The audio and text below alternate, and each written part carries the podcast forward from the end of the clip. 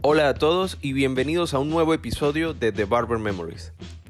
Yo soy Pedro y en esta ocasión estaremos conversando acerca de mi amigo Augusto, de cómo ha decidido vivir una vida alternativa. Y estoy seguro de que cada uno de nosotros en algún momento de nuestra vida nos hemos sentido identificados con este fuerte deseo de buscar la felicidad a costa de romper algunas de las reglas establecidas. Es un ejemplo de todas esas pequeñas luchas que cada uno de nosotros tenemos en nuestra búsqueda de nosotros mismos. Ya saben que pueden encontrarme en Instagram como Mystic Barber, M-Y-S-T y latina K Barber, y espero que disfruten este episodio.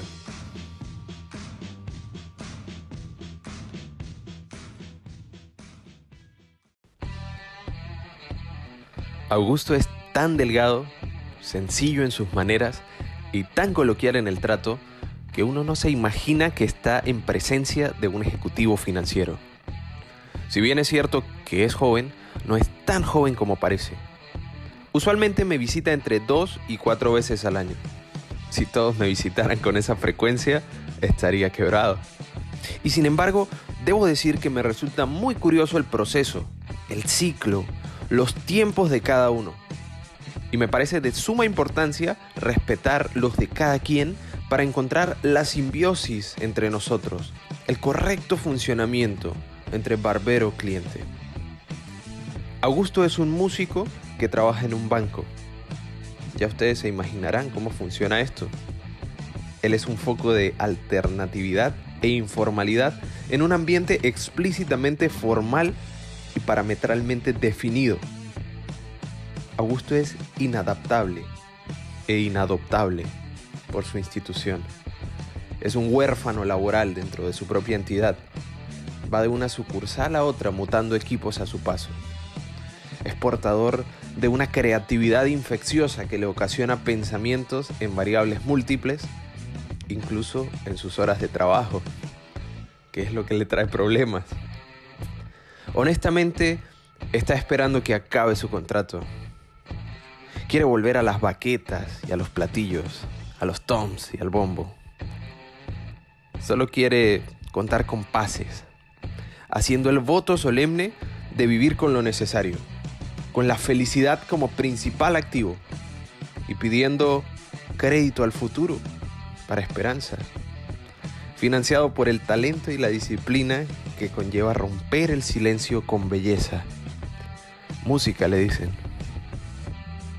La primera vez que le recorté el cabello parecía una versión moderna de Tom Hanks en El náufrago, cuando estaba en la isla y cuidaba a su balón y mejor amigo imaginario, Wilson.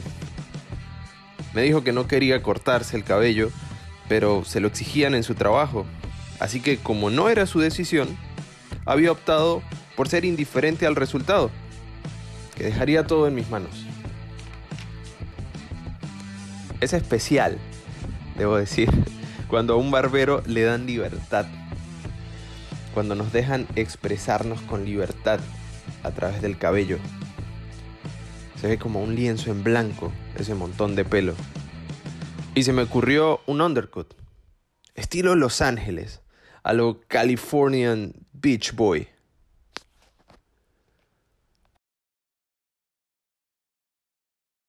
Le quité un bulto de cabello enorme y le recorté la barba.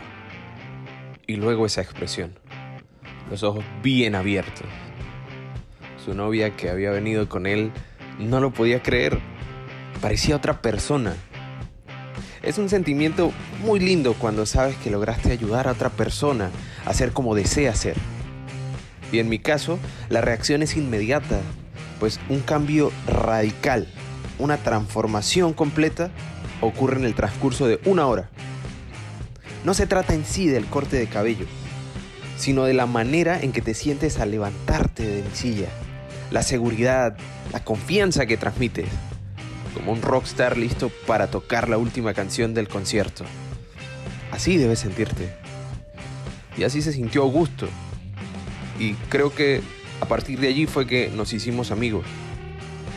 La última vez que lo vi, vino a la casa, vino con su novia, comimos juntos y le recorté en el pequeño estudio privado que tengo aquí.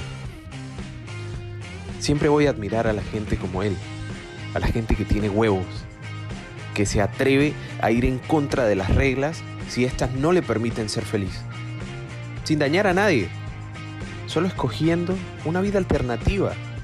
No es malo ni bueno, solamente es distinto. ¿Y quién dice que solamente se puede ser feliz si tienes una maestría? ¿Quién dice que casarse a la edad correcta asegura el éxito de una relación? ¿Quién dice que no se puede vivir de lo que a uno le gusta? En algún momento todos hemos ido por allí pretendiendo que los demás vivan de la manera que nosotros consideramos correcta, cuando tal vez lo único que podría salvarnos como sociedad es apoyar a cada uno con lo que necesita para ser feliz y más bien concentrarnos en encontrar nuestra propia razón para ser felices y luego volvernos muy buenos en lo que sea que decidamos hacer. Y tú que me estás escuchando, ¿qué necesitas para ser feliz? ¿Cuál es tu razón para continuar viviendo? Y si ya la encontraste, ¿estás trabajando fuertemente en ella?